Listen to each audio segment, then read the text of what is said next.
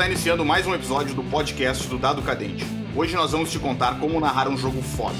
Aqui do meu lado está aquele que não pensa duas vezes para atacar e nem para jogar o companheiro do penhasco. Toradinho, o anão guerreiro, quer dizer, Rafinha. No outro corner, não menos importante, aquele que despertou só para provar que conseguia e nunca mais usou magia porque afinal balas não atraem paradoxo, Davi. Uala! No centro de tudo isso, esse que não é o deus da criação, mas já criou inúmeros mundos sem descansar no último dia, que faz Anne Rice parecer roteirista das Chiquititas, Tolkien ser comparado a um velho pescador e Tarantino parecer roteirista de telenovelas, Celso Zanini. Olá, pessoal, tudo bem? Vamos a mais uma aventura. E aqui, a luz que guiará vocês nessa breve jornada, aquele que tem na voz um misto de Godovil com Sidney Magal, o rei dos...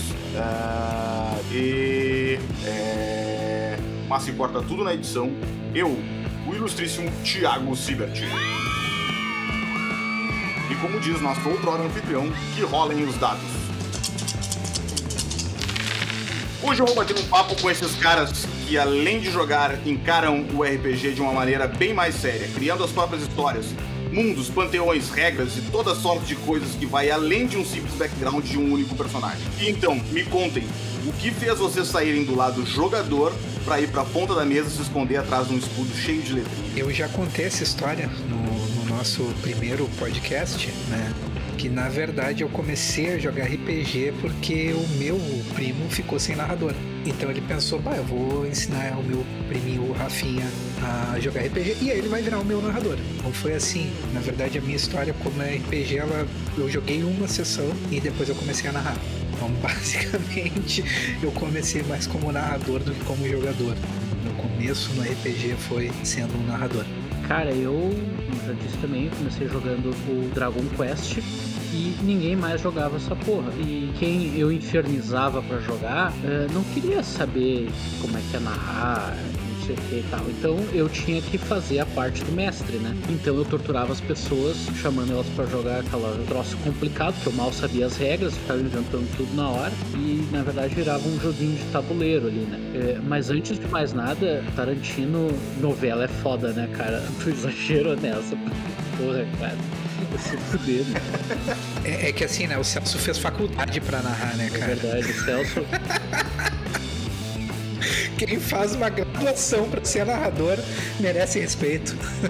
Tá, mas e Celso, o que que te tirou do nosso lado de jogador pro lado de narrador? E aí, pessoal, beleza? Olha só, bom, eu acho que, sei lá, é, pra mim, quando começou o RPG, começou a vida de narrador. Eu comecei a jogar RPG, eu tinha jogado algumas vezes eh, Hero Quest também, mas eu não entendia que aquilo ali tinha outras consequências. Depois fui pros livros jogos, como jogador, né? Narrador ao mesmo tempo. e aí jogando solo. E quando eu fui finalmente conhecer o RPG, eu acho que eu joguei acho que umas duas ou três vezes como jogador e já me tornei narrador. Joguei por um tempo sendo narrador e jogador em aventuras separadas, mas depois que o outro narrador que narrava pra mim quando eu jogava parou de narrar, praticamente só narrei daí em diante. Teve uma fase em que eu e o Davi dividíamos uma aventura, jogávamos uma temporada ele narrava, outra temporada eu narrava. Mas aquela dinâmica foi uma dinâmica única, assim, na minha história do RPG. Eu já jogo há muito tempo. E era um jogo que se passava nos anos 30, que a gente jogava no cenário um Cthulhu, não era o Call of Cthulhu, a gente meio que inventou umas regras, assim. A gente usou vários sistemas, a gente passou por várias fases diferentes do sistema. O sistema foi trocando bastante naquela época. Sim, sim, sim, é verdade, mas a gente iniciou jogando no sistema do Mundo das Trevas, acho que sim. que foi o que a gente mais jogou. É. E aí a gente fez essa dobradinha aí. Foi uma experiência bem legal, assim, porque nós Foi. dois éramos quem mais mestrava na- na- no grupo, né? É, é engraçado, né? A gente já vê quem, quem é quem só pelo jeito que fala. Tem gente que mestra e tem gente que narra, né? Quem narra é meio metido. Quem mestra é o cara mais de boa e legal, tipo eu. É, que não tem como não ser metido, né? eu, eu acho que é tudo a mesma coisa. Eu, eu tô nessa posição aqui de âncora porque a minha experiência como narrador foi muito pífia esses anos todos. Fica é foda. E, isso é história pra outro programa, que é um programa que poderemos chamar o Keone pra participar, que, é um, que era uma aventura que eu e o Keone narrávamos juntos, em conjunto. Mas, cara, pra, pra ser bem sincero, assim, ó, do meu, do meu ponto de vista, cara, eu só fui jogador até hoje pra, como, como experiência pra entender a mente do jogador, entendeu? E a entender como fazer melhores aventuras como narrador, porque pra mim o barato sempre foi narrar. Eu curto narrar, é o que eu gosto de fazer, jogar eu não gosto. Ah, Tanto que agora eu admiti isso e simplesmente não jogo mais. É um mestre de carreira. É. Na verdade, o, o true narrador no nosso grupo é o Celso. É o Celso. Eu não conseguiria fazer esse papel. Eu gosto de jogar, eu gosto de criar personagens, eu gosto eu- principalmente de estar no papel do, do personagem herói, mas eu também interpreto outros tipos de personagem como minha demanda. Falando em personagem heróico, isso me lembra um jogo que o Celso tinha, que era uma merda de um jogo do Senhor dos Anéis, de bonequinho, que tinha um movimento que era o rodada heróica ou jogada heróica, que impedia o meu personagem de fazer qualquer movimento no jogo. Então tudo que acontecia naquele jogo era um- um- uma rodada heróica do Rafinha. Apareceu rodada heróica, rodada heróica, É, rodada heróica. agora- E eu não conseguia fazer nada. Provavelmente a gente não leu o suficiente as regras e tava jogando errado. Claro, tu tava mais preocupado em pintar os bonequinhos do que ler as regras. Não, não foi isso. Não foi isso. É que assim, eh, o Thiago comprou. Tu tinha pontos ali pra comprar o teu personagem. Eu peguei todos os meus pontos e comprei um Aragorn. E o Thiago comprou um exército todo de orcs. que não faziam nada. Porque a tua rodada É heróica que o impedia. Aragorn ele tinha uma rodada heróica depois da rodada do Celso que tava jogando com um Gimli e Que um coisa de Legolas. nerd do caralho. Legal. A gente matou todos os orcs, que é o que o Gimli, o Legolas e o Aragorn fazem, né, cara? Matam Eles orcs. matam todos os orcs. É isso. Ah, então o nome do jogo poderia ser O Cara que Escolhe os Orcs Não Se Diverte. Poderia ser assim.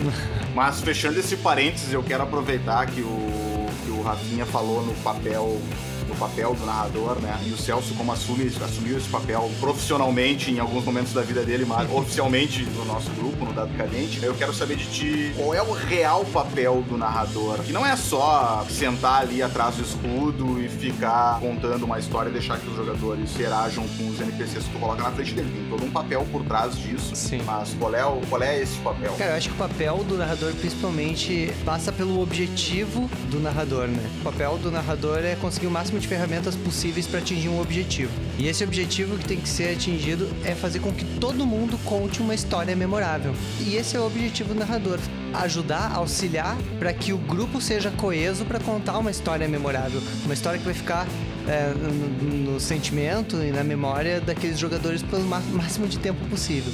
Pra mim esse é o, é o objetivo. E então o papel do narrador é cercar do máximo de ferramentas possíveis que ele possa dentro da expertise dele, dentro das coisas que ele desenvolve para fazer isso acontecer. Legal. Mas isso não é uma coisa que tu já nasceu sabendo. E não é uma coisa que surgiu assim nas tuas primeiras campanhas. Até porque já joguei jogos antigos desde os primórdios, assim. E nem sempre o, o- o foco era a história geral. Eu, eu noto que houve um crescimento, assim, na maneira de contar a história e no quão orgânica e coesa essa história tem que ser e quão importantes são os jogadores dentro dessa história. Quando é que isso topou assim que os- esses jogadores eles realmente fazem parte dessa história e eu tenho que contar a história junto com eles? Cara, eu acho que sempre teve isso, mas o papel do jogador foi aumentando. Sempre teve. A proposta, eu acho que ela nunca mudou desde o início. Sabe? A minha, a minha ideia do que, que é uma- um bom jogo narrado e tal, e como eu percebi que. Como eu percebo bons e maus jogadores. E, mas eu acho que os papéis essenciais do narrador também é ser mediador entre as coisas. E nessa mediação entre essas forças, talvez no início lá, ah, porque jogávamos, éramos adolescentes e cada qual tinha, é, acho que era mais focado na sua própria individualidade. Talvez cada jogador, ao mesmo tempo que quisesse impor a força do seu personagem, o narrador também fazia uma força de impor a força da sua história pré-concebida. Justamente disso que nasce aquele super personagem do mestre que todo adolescente ou pré-adolescente já teve. Que é o personagem que faz tudo, não sei o que, não sei o que. É quando tu ainda encara o jogo como se fosse um- uma fogueira das, das vaidades ali, né? Todo mundo tentando uh, ser melhor que todo mundo, o personagem tem que ser fodão. E o mestre, quando, quando é mais iniciante, ele entra nessa também.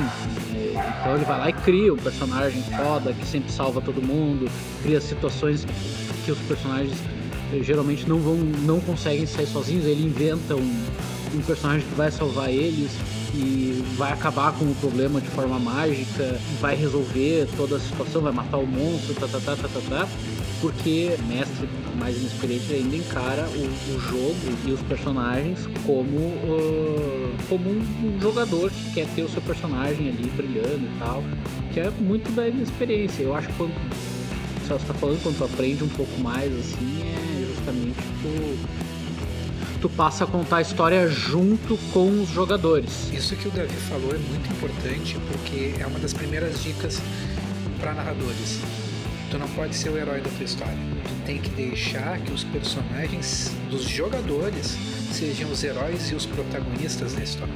Se tu criar uma história sobre o teu personagem, sobre o teu herói, os personagens dos jogadores vão ser coadjuvantes. Os personagens, os PJs, eles têm que ser os personagens principais. A tua história, como o Celso falou, né? Tu tem que estar ali com as ferramentas para que essa história funcione e para que os jogadores funcionem. É claro existem muitas questões que são importantes nisso daí. Se tu vai ter os jogadores corretos, é claro que tu não precisa ser um gênio para jogar RPG, qualquer um pode jogar RPG, mas é importante para o narrador ele não ser o personagem principal da história dele. Eu acho que na condição de jogador, assim, é, eu, eu acho desinteressante se tu tem um jogo onde tu não se sente um, um protagonista, né?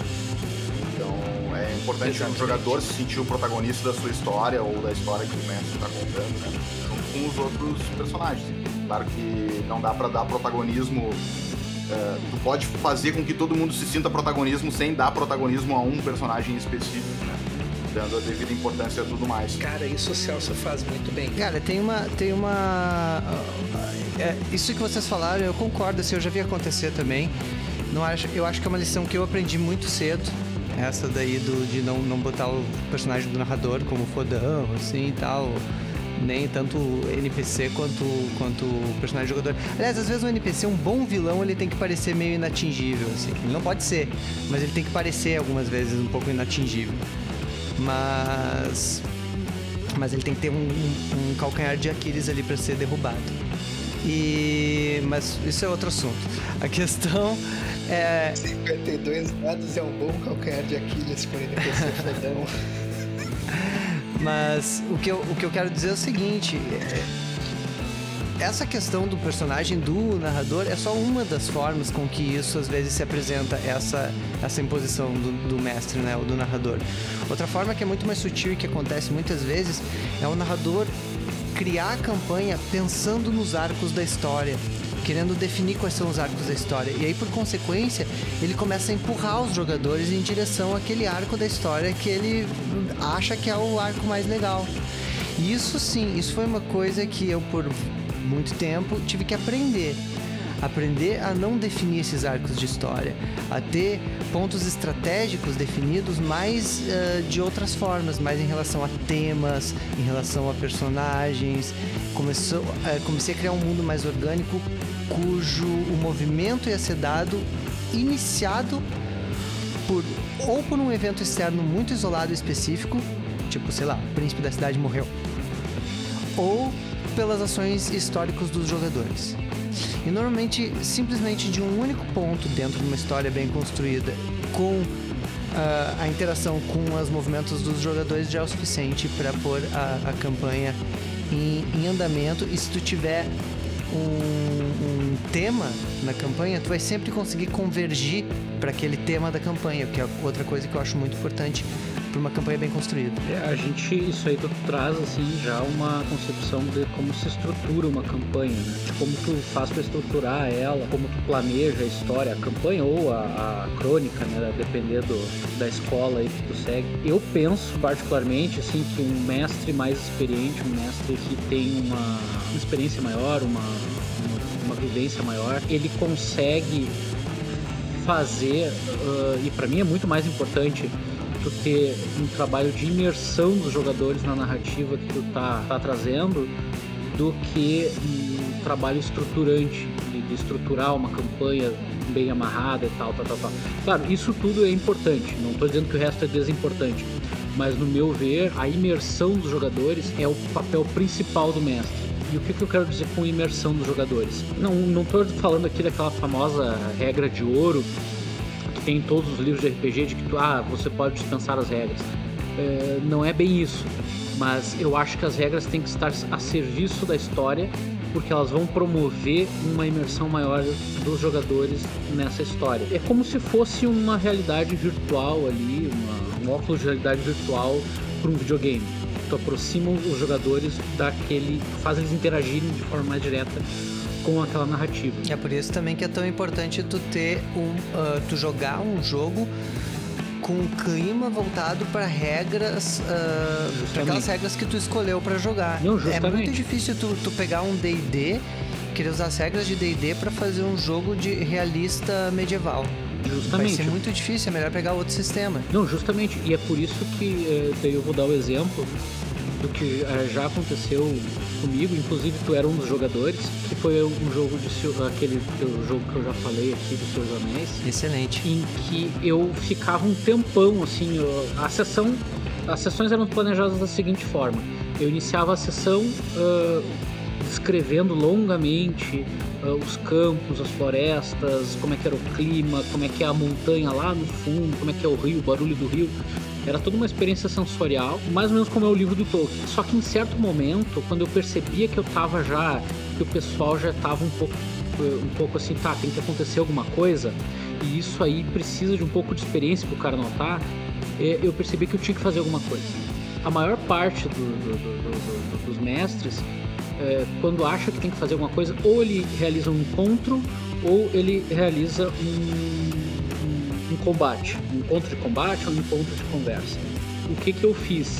Eu transformei uma coisa que a gente pode considerar banal num evento. Eu, o pessoal tava lá passeando no, no, nas trilhas e aí o que que eles, o que que eu pedi? Eu disse, tá, vocês estão aí procurando rastros e tal, faz um teste.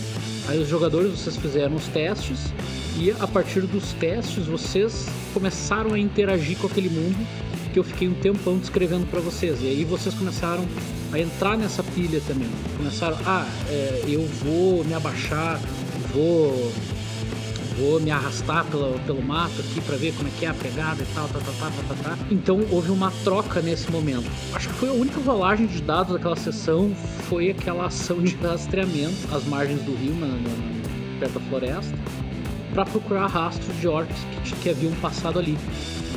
E isso se desenrolou depois para mais um pedaço do jogo em que eu narrei mais uma parte e tal. Daí vocês foram encontrando outros desafios que enfrentaram da mesma forma. Então eu acho que vocês já estavam tão imersos naquela narrativa que um simples teste banal, que a gente pode considerar banal, uh, se transformou num evento em si mesmo do qual vocês ajudaram a participar. Eu acho essa a função principal do mestre, isso para mim, essa é a minha, a minha visão, e é assim que eu procuro sempre fazer, seja em jogos de aventura, como Senhor Anéis, seja em jogos de terror, tipo um vampiro e assim por diante. Eu vejo um pouco a questão da narração, uh, dessa questão da imersão na narração, a ver com o ritmo. Eu acho que o, o mestre ele tem uma, uma questão um pouco de maestro, assim, que é importante. Sim que isso é uma coisa que tu pega com a experiência. Talvez tenha sido uma das últimas habilidades, assim, que eu acho que, que eu consegui dominar como mestre, assim, mais recentes. De perceber como, como e quando tu pode dar um salto, às vezes, de um dia na campanha uh, e fazer a coisa fluir. Ou então exigir que uma, uma, uma, uma ação que pode, poderia ser, parecer banal ter uma importância maior dentro da narrativa e, e, e fazer isso se tornar divertido. Ainda é uma coisa que às vezes eu falho e acabo, tipo, arrastando, achando que arrastei demais ou de menos uma parte da campanha. Eu noto isso e é um ponto legal, é uma, é uma diferença bem legal das, das campanhas anteriores para as campanhas novas. E tinham vários momentos onde nada mais acontecia e estávamos no início da noite e a conversa já não tinha mais o que conversar, sei lá, magos num, num, num sacrário já não tinha mais o que conversar, já não tinha mais plano para fazer, já não tinha mais o que acontecer e ficava, ficava se enrolando, entendeu? Coisas que poderia ter. Tá, então todos vocês vão dormir e passa, ou passa uma semana, porque não tem mais o que fazer nessa semana. Sim, sim. Passa uma semana e cai um helicóptero no centro, somem todos é, os. É que aí tem um problema. O narrador ele também não pode ser barriga fria. Ele não pode, só porque aconteceu um hiato, tu bolou ali um problema e os jogadores resolveram muito rápido.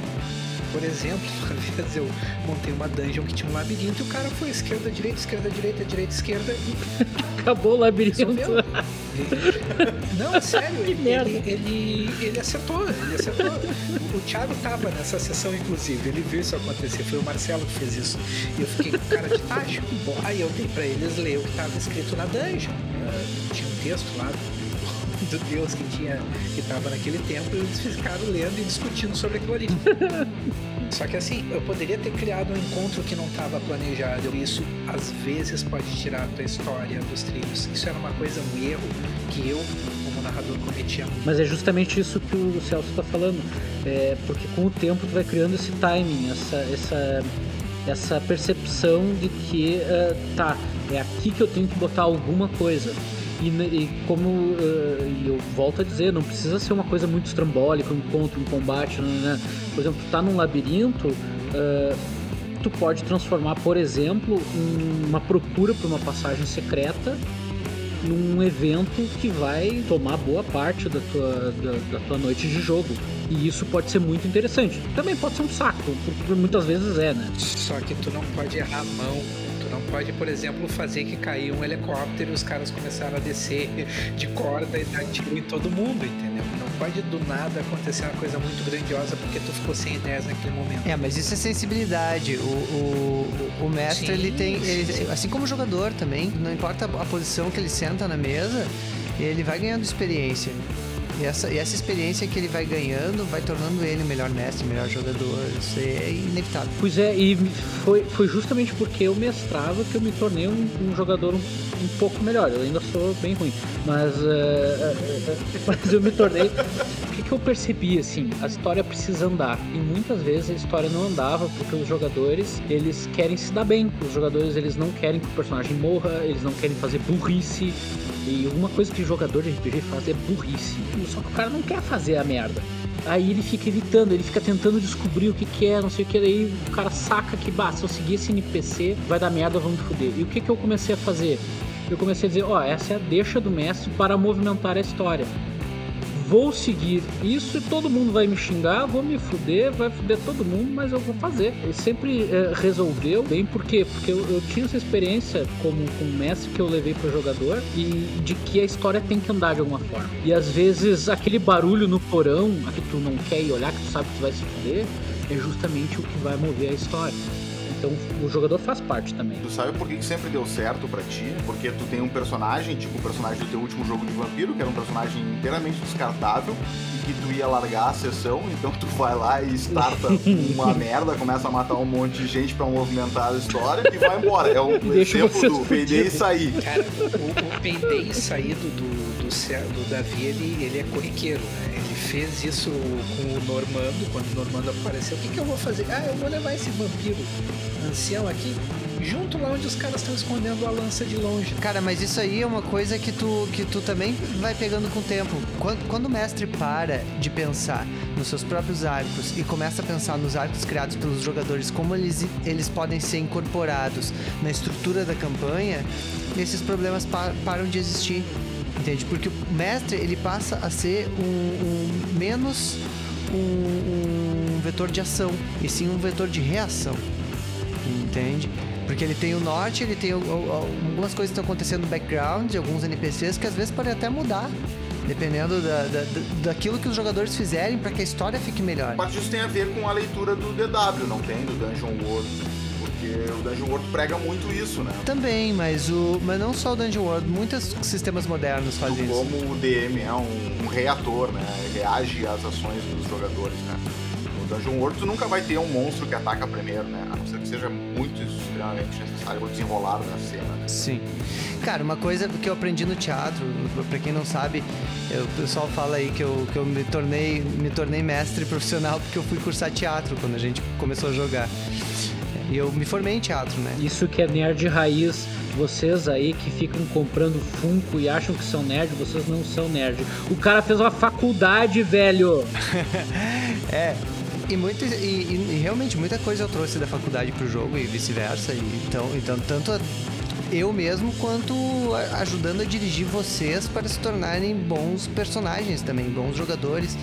E até na, auxiliando indiretamente, não sei se vocês percebem, mas na, na própria é, conhecimento de vocês de como construir personagens também. Claro que outros têm.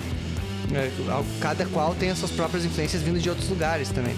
Mas eu, eu também tentei contribuir, trazer coisas que eu estudei da, da faculdade para dentro dos jogos, nesse sentido de ajudar vocês a construírem personagens. Com certeza, é, isso aí foi a, a maior aquisição nas nossas vidas foi tu ter feito uma faculdade de teatro. Porque afinal, né, RPG é, em português é jogo de interpretação de papéis, né? Então, interpretação de papéis tem tudo a ver com o teatro. E isso nos ajudou a maior aquisição da vida do cara foi o outro ter feito um curso, tu vê. O cara tem filho, o cara comprou casa, o cara comprou carro. Foda-se, não, foi tu fazer uma, uma faculdade. faculdade. Isso é o amor, é o amor ao RPG. E a melhor coisa da minha vida foi o meu narrador ser profissional. É a, maior, é a maior aquisição do nosso grupo, né, na verdade. Porque imagina, imagina nós estaríamos presos até hoje jogando D&D 3.5 ou jogando Vampiro à Máscara, procurando Caim, lendo romance idiota de de, de, vampiro que vira a ilha, de ilha que vira o vampiro. Não dá pra falar isso, não faz isso. Não, é que agora a ilha é não canônico não, mais. Queima as pontes antes da gente construir elas. Não, não, mas o ponto, gente, o ponto, o ponto que eu queria falar a respeito das coisas da faculdade um, é que tinha um exercício que a gente fazia lá, e é uma máxima do teatro isso, que é o uh, exercício de improvisação que se chama Sim e. Que é, é nada mais é do que dois atores vão pro palco e um começa a contar uma história e joga a bola pro outro. E o outro pode dizer o que quiser, mas ele não pode dizer não. Ele tem que confirmar aquilo que o outro disse e dizer, é, e além disso, tá, tá, tá, tá, e, e, e, fui lá e a tua mãe tava lá caída no chão. O outro, sim, a minha mãe caiu no chão e depois que nós levantamos ela, apareceu um morcego na casa e te picou. E quando ele me picou, e assim vai, sabe? E, e, vai trocando de um ator pro outro, né? O, o, o, conto da história e nunca se pode dizer não ao que aconteceu antes. E isso é uma, uma coisa que eu tentei trazer. E acho que Davi também, e de forma geral, os narradores experientes acabam trazendo pro RPG que é de aprender a pegar as deixas dos, dos, personagens, dos jogadores e levar adiante. Sempre que possível, né? Porque às vezes alguns jogadores têm talento para vir com umas deixas meio impossíveis. É, basicamente o RPG é um teatro improvisado, assim, com regras, né? É, em muitos sentidos. Não tão improvisada, né? Porque tem todo um preparamento, né? E nos leva a uma outra pergunta que eu queria fazer para vocês, né?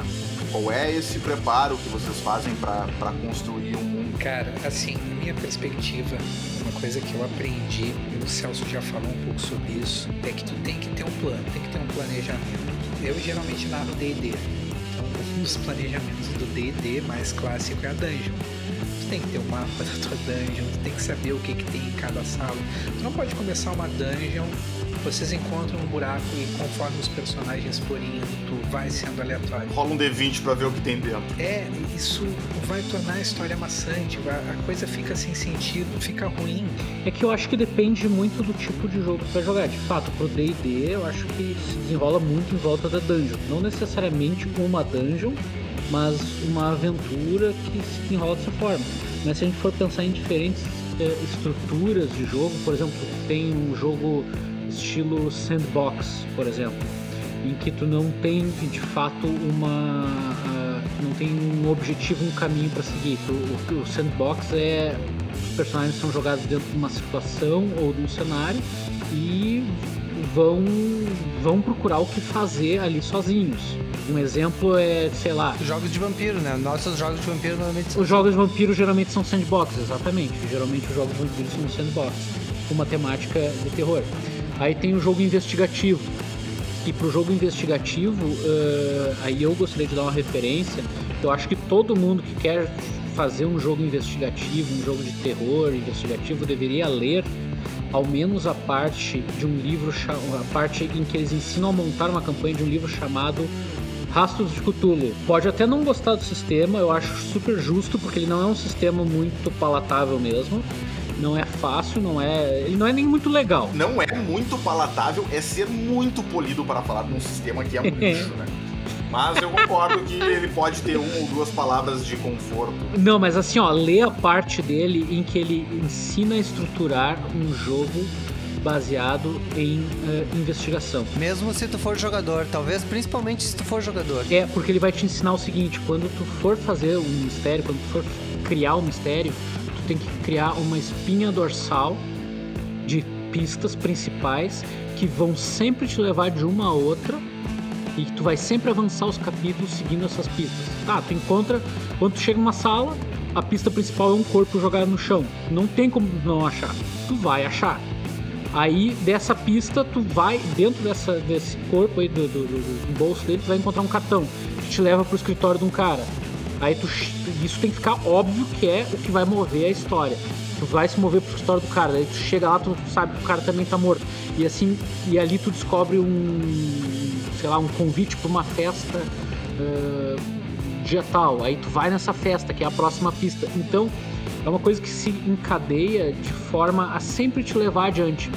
E todas as pistas que tem na volta que tu vai descobrindo, uh, elas não vão te fazer avançar na história, mas vão te fazer, quando chegar no final dela, uh, ou do mistério, estar mais bem preparado. Então, naquele corpo lá tu encontra um livro antigo que diz fala do Cthulhu, e aí tu chega no próximo corpo e aí tem não sei o que que diz que é um outro monstro, e aí tu chega lá, tu sabe como enfrentar o monstro, mas a ideia é que tu vai sempre chegar ao final dela. É, isso aí para mim foi fundamental para aprender a estruturar uma, um, jogo, principalmente de mistério, mas serve para qualquer tipo de jogo. E eu acho, e fica a referência, é Rastros de Cthulhu, principalmente o capítulo que eles ensinam a montar uh, campanhas de investigação. investigação. Cara, mas isso foi exatamente o que eu disse. Não sei o que tu disse. O narrador ele tem que ter uma estrutura.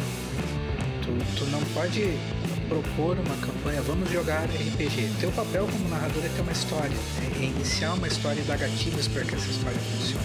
Então, o exemplo do D&D, ele é mais concreto, tem que montar toda no Vampiro a Máscara, tu tem que saber quais são os interesses do príncipe da cidade, quais são os interesses das arpias. Em um jogo de investigação, tu tem que saber quem foi o assassino. E, e tu tem que estar preparado para lá pelas tantas mudar o assassino. Porque pode ser que um jogador, no procurar uma pista, dê uma ideia que é muito boa, muito plausível para história, alguma coisa que tu não tinha pensado. Então tu tem que também dar o teu braço a torcer às vezes, que os jogadores eles podem trazer coisas. Então assim, tem que estruturar, tu tem que ter a tua estrutura, tu tem que ter o teu planejamento, mas ele tem que ser maleável. Tu tem que sempre, sempre estar disposto a usar a regra de ouro. Não tem regra. Tem que saber improvisar também, né? Porque vai que alguém mata o teu assassino antes da hora e a tua, tua campanha acabou ali. Isso tem que improvisar. Sim, cara, e eu, é, eu já vi acontecer. cara, é importante planejar. Ou perde uma pista importantíssima que só ia achar num lugar tal e não tem como voltar lá. É, mas isso também já, é já, já, já começa a ser defeito de design do jogo, né? Tem que pensar em design do jogo, ter alternativas, como, como que o Rafinha falou. Mas é que tem que ser flexível, né? Às vezes tu faz um negócio tão fechado, tão fechado, porque tu planeja tanto uma coisa que tu, quando alguém pensa fora dessa caixa que tu, tu, tu criou, tu fica meio perdido. E, e, esse era o meu mal e foi aí que eu parei de narrar, porque eu queria prever tudo e antever tudo e planejar tudo. Sim. Tu fica maluco, fica maluco, né? A última campanha que eu, que eu narrei, a última campanha, o último jogo que eu narrei foi aquela mansão do velho Heinz, que eu criei todo um mapa de um negócio, três, quatro andares, e sobe e desce um fantasma. Não lembro direito da história, mas era muito fechado, então eu ficava meio perdido assim quando vocês, vocês, vocês pensavam fora da caixa. E é o que, que eu faço agora? E além de ficar muito nervoso, né? Porque eu fico muito nervoso quando tem um monte de gente olhando e eu falando. Cara, outra coisa, agora tu falou, né, no narrador, ele planejar tudo, pensar tudo. O narrador, ele, ele tem o objetivo de criar os conflitos, criar os dramas, mas ele tem que lembrar que ele tá jogando com os amigos dele, não contra está jogando em prol da aventura, em prol. Claro, ele não pode deixar que os jogadores tenham a facilidade. Né? tomou um 20, tu tomou um 20, morreu. Aí, boa, o Rafinha trouxe uma jogar o dado na frente do jogador ou atrás Ah, do isso escudo. sempre foi regra. Ai, aí. Não, mas pera aí, calma lá, calma lá. Isso é regra. Isso é Mas não, é regra pra todo mesa. mundo. Isso aí é ina- Ah, inadmissível não é pra jogar atrás do mundo. escudo. Porque se tu quer que os teus jogadores te respeitam, tu vai jogar na frente deles. Essa é regra. Mas é um merda nos dados, tipo tu, assim, que tu chega ali como mestre e tira um, dois, um. Cara, não é. Não, nu- nunca foi o resultado de um. De nada no RPG que fez ele ser legal ou não. Não é o resultado que determina se o jogo vai ser legal. O que determina a qualidade de um jogo de RPG é como a história se desenvolve. Independente se tu ganha, se tu perde, se tu morre, se tu vive, se. Não importa. A história ela tem que ser plausível. Tá, e aí eu volto jogar na frente. Eu também. Não, eu, eu, eu, eu, eu acho interessante jogar na frente e eu acho que isso faz o jogo mais interessante e, e torna, torna tudo mais claro. Mas eu acho que às vezes jogar atrás tem o que de mistério. E principalmente para aquele jogador chato que fica pedindo teste quando não tem que ter teste. E, precisa ganhar uma disputa pela regra de ouro para dar uma lição ou para fazer um movimento que que seja interessante para a história, entendeu? E tu joga, tu joga o dado só pelo, pelo barulho, entendeu? Eu não acho isso necessário. Eu acho que o mestre não precisa disso. O mestre tá acima disso. O Thiago é muito controlador. Decidir, É por decide. isso, o Thiago é muito claro que eu sou controlador. controlador.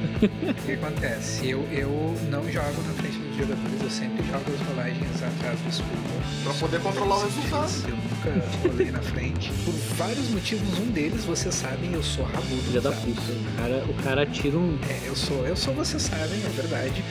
Então, eu jogo atrás. E acontece muito mais de eu não dar o crítico do que eu mudar o resultado. Se o Rafinha não deixa o dado cair da mesa, inclusive é o motivo do nome do, do, do podcast, o dado cadente, por conta do Rafinha. Eh, Se ele não deixa o dado cair no chão, cara, ele tira 19, 20 crítico no rabo dos caras e, e dá, ele mata. Inclusive no Roll 20. É, no Deixa Roll20 o ele Celso consegue, ele, ele consegue quando ele cara. joga os dados no Roll20, cai a conexão. Eu não sei. eu já derrubei, eu derrubei um D20 esses dias no jogo do Davi. Guri desgraçado. Um D20. Cara, deixa eu falar uma coisa pra vocês.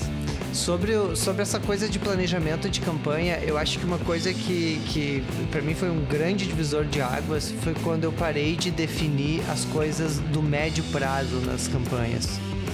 Isso aí foi uma grande mudança, assim. Ah, quando eu me dei conta que que as coisas mais importantes para uma campanha bem estruturada é tu saber o fim dela e isso até pode mudar, mas tu ter assim uma ideia eh, de um tom, num tom não, tom até é importante também, mas de um tema que tu quer perseguir numa determinada história, e esse tema ele pode ser estético, pode ser político, pode ser literário, ah, pode ser de diversas naturezas.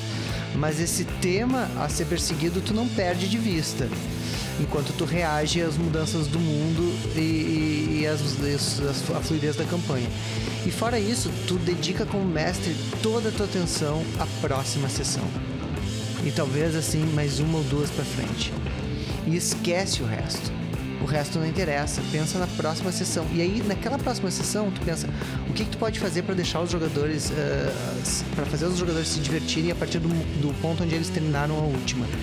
Ah, o que o, o- a história pessoal dos jogadores pode influenciar ah, na campanha.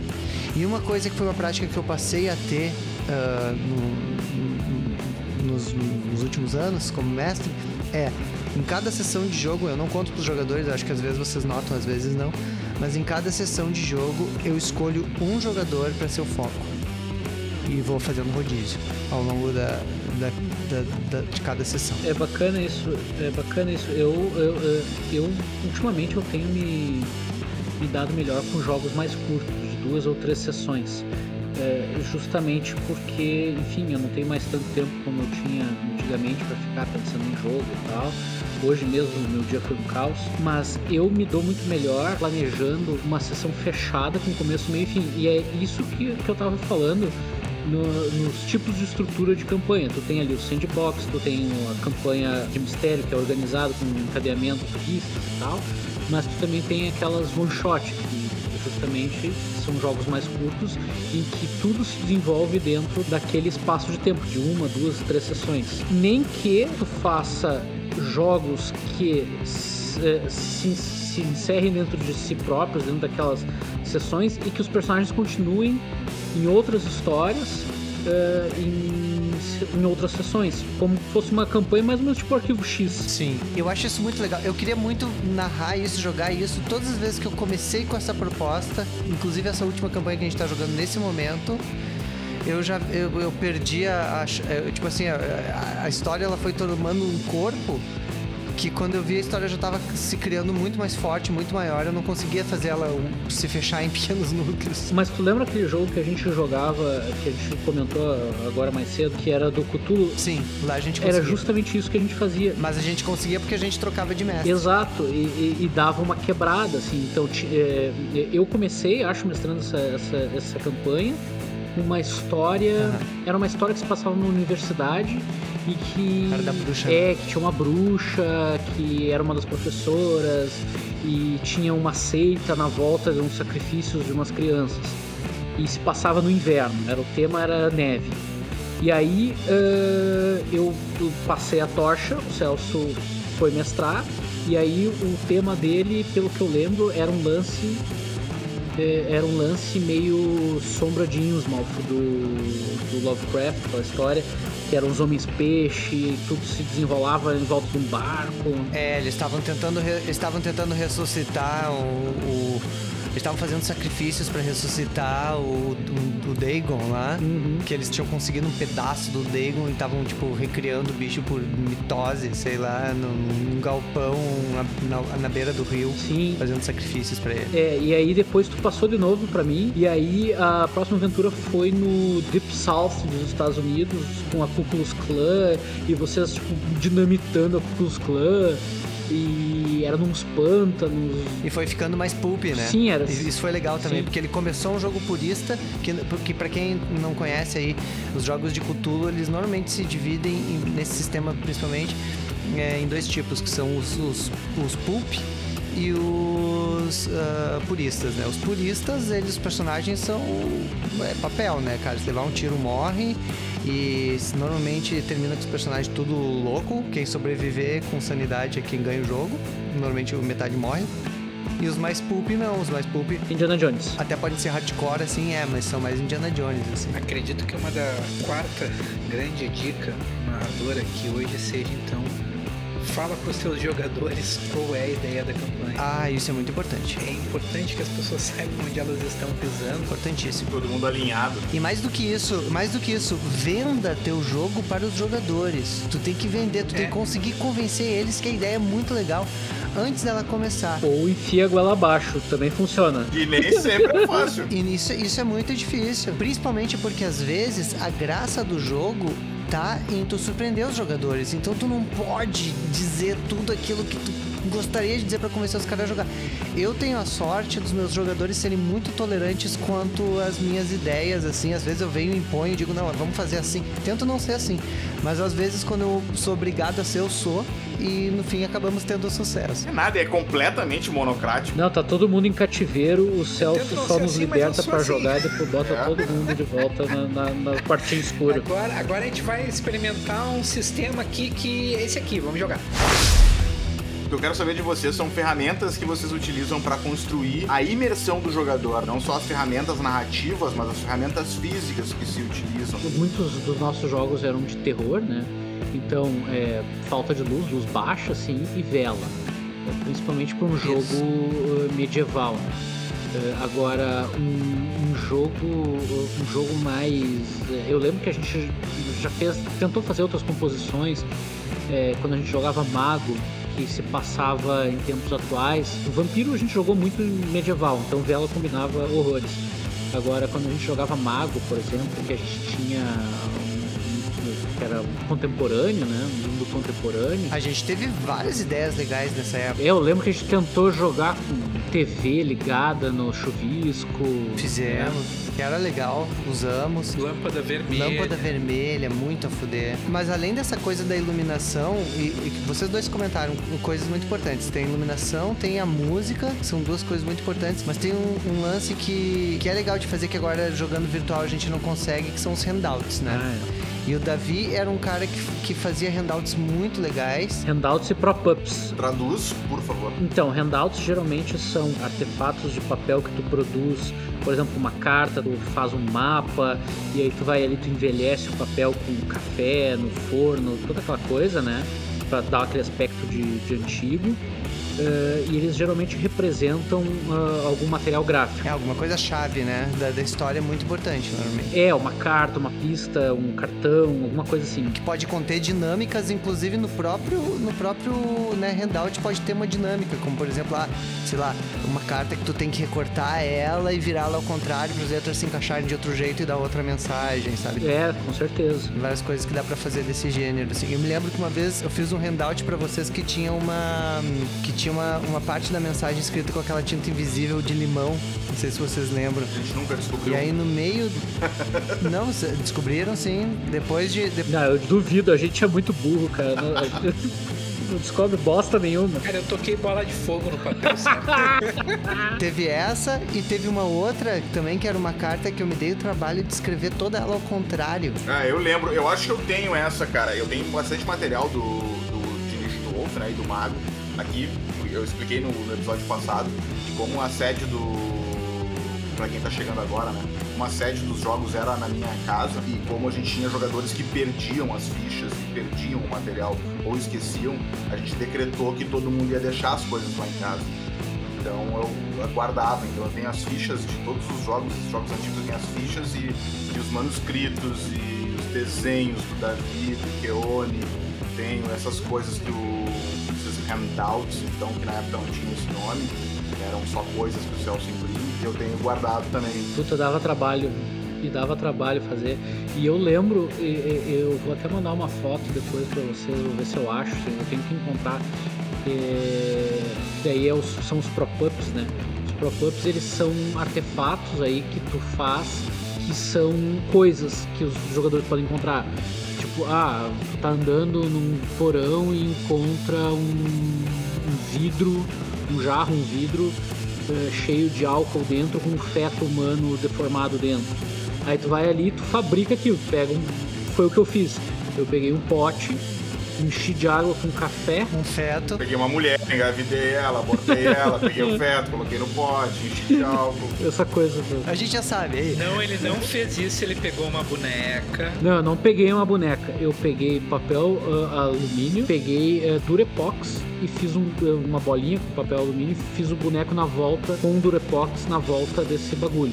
É, e aí virou, tipo, era um um feto gordinho Nojento. com tentáculos no lugar de cabeça. E eu peguei e roubei um pouco de cabelo da minha mãe, tava no ralo, coisa mais nojenta e grudei no boneco. Então eu larguei e aquele cabelo asqueroso ficava boiando dentro do, do bagulho. Eu tinha isso, cara. Eu tinha isso, acho que dei pro Gui. Sim, eu, já, eu peguei de volta. Está comigo e está crescendo uma colônia de fungos horrorosa nele, mas está deixando muito mais legal.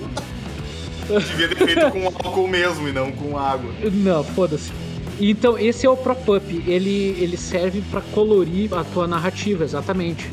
É uma coisa muito legal de fazer. Procura. É, dá para todo mundo pode procurar na internet como fazer, ideias de como fazer, do que fazer, tanto de handout quanto de propósito. Mas agora eu quero dar uma volta, uma acelerada e dar uma volta nessa nossa história, que é o seguinte: todo mundo sabe, aí o DD o cara vai chegar e vai dizer, ah, o DD tem que fazer os mapas para entregar para o pessoal, ah, tem que ter os, as, as imagenzinhas para andar com as miniaturas em cima, ah, se botar árvorezinha fica mais legal, todo mundo sabe. Aí o cara que vai, vai jogar Cthulhu, o cara vai querer fazer todos os prop-up e handout que puder fazer para colocar também. Tudo isso é válido, mas eu acho que isso, isso tem um aprendizado que eu, apesar de ter a diversão de todas essas coisas, tem um aprendizado que eu tive com o tempo que é o seguinte que a coisa mais exclusiva, mais interessante, mais legal do RPG é a experiência mais básica dele, que é o de contar uma história de forma fluida. Com certeza.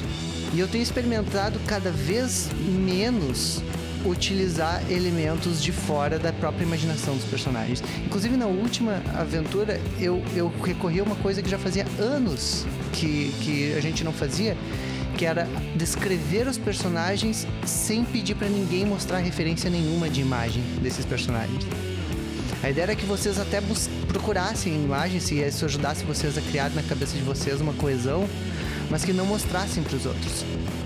E, e, que através da descrição esses personagens surgissem nesse imaginário. Então eu acho que essa é uma outra volta também. Às vezes, diminuindo é. Uh, para os elementos mais essenciais, a gente cria uma história melhor ainda. Claro, isso também tem a ver com estilo. Com certeza. É que tem gente que vai jogar tudo pro ProPup, tudo pro, pro, pro handout, vai jogar pro, pras miniaturas e pros mapas toda a responsabilidade de, de, do impacto que eles vão causar. Mas não é o caso. Tu tem que, para usar isso, tu tem que formular todo um, um, clima na volta antes de usar essas coisas. Eu acho que são épocas também. São, sim, claro, com certeza. Mas eu vou dar um exemplo concreto do que aconteceu comigo rapidamente. Eu tava mestrando um jogo de Cthulhu em que eu usei esse prop-up nojento do, do feto no, no, no pote e eu tava jogando com uma amiga, uns amigos e ela tava jogando também. E ela tava completamente compenetrada no jogo, foi o primeiro jogo que ela jogou na vida. E eu peguei e disse: Ah, tu vai descendo um porão e tal, e nesse porão escuro tu encontra uma prateleira. Nessa prateleira tu vê um monte de coisa cheia de poeira em cima. E nesse momento, que ela já estava tensa, era um jogo tenso, assim, de terror mesmo, eu tirei uma sacola dos meus pés, assim, no chão, e botei em cima da mesa. E, ah, tu vê ali no fundo um pote que te chama atenção. Aí ela, ah, eu vou pegar. Aí eu olhei pra ela, ah, então pega, e apontei pro saco. E a gente tava jogando de boa, só com uma vela e cada jogador tinha uma lanterna. Ela ligou a lanterna dela e começou a puxar o pote de dentro e foi iluminando conforme aquilo foi saindo e ela foi vendo aquela coisa turva com aquela figura grotesca dentro. Ela foi abrindo, ficou com os olhos, com um olho de ovo frito, assim, sabe? Um, um olho enorme, assim, tipo. E se apavorou, se cagou toda e foi super legal não muito para ela. É, essas coisas são legais. Mas eu construí o clima antes, a gente construiu, nós construímos o clima antes, né? Então só funcionou por causa disso. Então não vai achando que só porque tu gastou uma nota para comprar um boneco, não sei o quê, uhum. que vai funcionar. Tem que criar todo um clima antes. Eu acho que essa, acho que essa é uma, é uma grande coisa para ter, ter em mente, assim, ó. Experimentar tudo que tu pode experimentar para tu poder lançar a mão de todas as ferramentas depois uh, a escolha, né? Então, não é porque eu não estou usando handout faz, sei lá, 10 sessões que eu não vou vir com handout. Né? Agora não, talvez porque eu tô em Portugal e vocês no Brasil, mas. Não vai ter o mesmo impacto, assim. Agora, se tu mandar uma carta, vai ser mais realista ainda. Pois é, pois é, é. Poderia, é. poderia, né? Então, tem várias coisas que podem, que podem se mesclar em alguns momentos. Agora, apesar disso tudo que eu falei sobre a última campanha, eu comecei a mostrar umas imagens para os personagens em slides. Eu fiz slides com imagens que são tipo uh, mapas mentais de determinadas cenas, mas também cumprir um objetivo principal que era eu queria eu queria dar aos personagens uma uma visão em é, do ponto de vista térreo de, das dungeons, porque eu acho que o pessoal tem muito na mente aquela visão de cima do D&D. Uhum. Então, para quebrar isso, eu fiz, peguei várias imagens. Ah, os caras estão numa floresta. Peguei várias imagens de floresta do ponto de vista de uma pessoa na, na floresta. É, de pé. Aí uma dungeon. Várias imagens da dungeon do ponto de vista de dentro da dungeon. Legal. Então, isso também tinha um objetivo estético também de auxílio. Tem um outro elemento importante nas narrativas que é o elemento comportamental, né?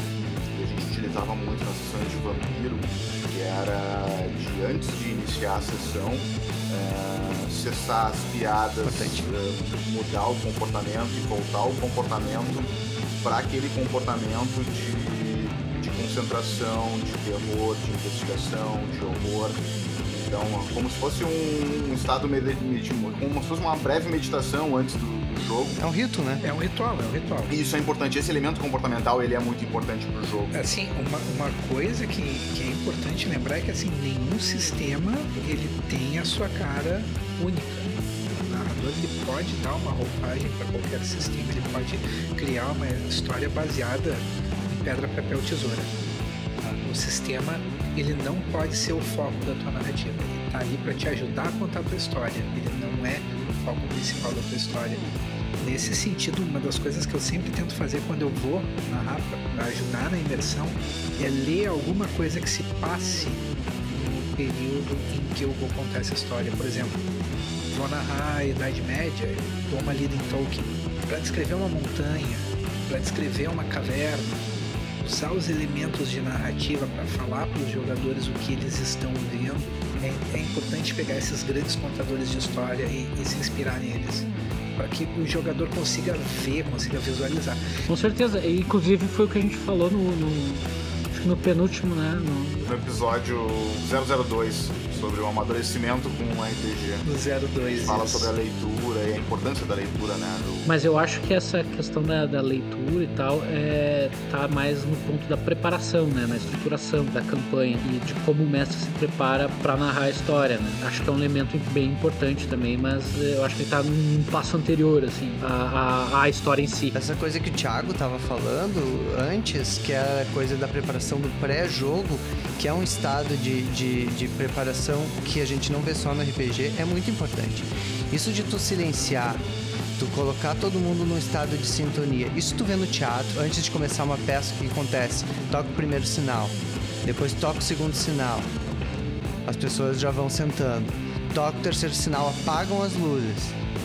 Aí todo mundo fica quieto. Aquilo ali muda o estado. Estado extra cotidiano.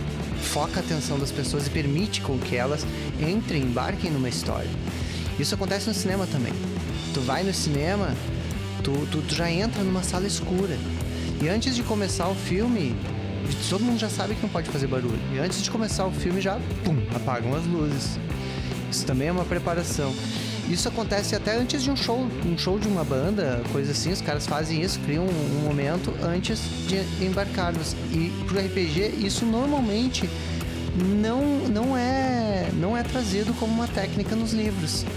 Mas eu, eu sempre notei, desde a primeira vez que a gente fez, tanto que nunca tiramos das nossas práticas de jogo, que essa técnica dava um resultado muito positivo no jogo. Eu acho que isso aliado a uma trilha sonora uh, que tu corriqueiramente usa. Eu lembro que a gente jogava o, o Vampiro no que sempre começava com a música Liberate-me, acho que é. Libera-me. Libera-me, isso que era a primeira música do, do, CD, que é da trilha do Entrevista com o Vampiro.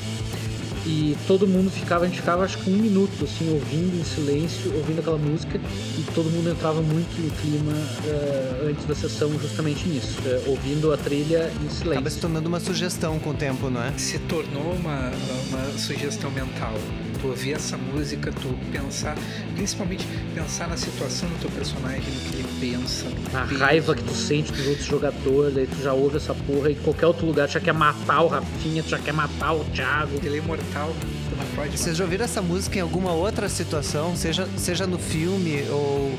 Não, não, não. Já, já. Eu tenho ela no meu computador, assim, de vez em quando ela toca, assim, quando eu coloco coisas para tocar e eu sempre coloco no shuffle, vai tocando tudo, de vez em quando ela toca. Eu, eu na verdade, nunca nunca mais escutei nenhuma música do, da trilha sonora porque toda vez que ela toca, uh, eu imagino que as criaturas da floresta vão me pegar. Já que eu não sou um membro recorrente aqui, eu quero, quero tentar ajudar o pessoal a pelo menos fazer aquilo que a gente vem falando, assim. Eu quero dar algumas dicas pra gente fazer uma aventura foda, assim. Primeira dica... Dicas do Celso! não, a primeira dica de todas é essa, assim. Pensa já dei, já falei, mas vou falar de novo. Pensa na tua aventura a curto prazo, a próxima aventura, a próxima sessão. Como tu vai fazer para deixar essa sessão do caralho? Né? Aproveitando a história dos personagens, dos jogadores, né? Criando bons NPCs. Tu não precisa criar todos os NPCs antes. Cria aqueles que os jogadores tendem a interagir nessa sessão e fazer eles ótimos, não é? e, e criar também e desenvolver também a aventura a longo prazo, não é? Uh, tendo esse, esse, esse norte, né? Que pode mudar com o tempo. Tenho duas dicas finais então, que é mais ou menos uma retomada do que eu falei. Cuida muito da imersão dentro da tua, da tua campanha ou do teu jogo mais curto, enfim, o que quer que seja que esteja jogando. Cuida da imersão para tentar aliar as regras com o que tu tá narrando e principalmente leia o livro. Leia o livro Raços de Cthulhu, uh, ou também o Universo Racional do que o Tim Maia fala. Uh, mas leia principalmente o capítulo que ensina a estruturar o, a campanha de investigação. Quero dar mais uma dica. E essa última dica ela não é uma dica só para narradores e mestres e tal, mas também para jogadores. Conversem, conversem o grupo uh, antes do jogo começar, durante o jogo, né? Uh, não, não, não criem burocracias para conversar a respeito da história que está sendo contada. Uh, porque isso vai ajudar a fazer com que a história seja mais legal para todo mundo. Excelente dica. Hoje nós recebemos aqui Celso Zanini, mestre por profissão, narrador por opção e português por fujão. então, fugir a tempo. Vamos encerrando por aqui. Vamos deixar vocês descansar. Obrigado por nos ouvir.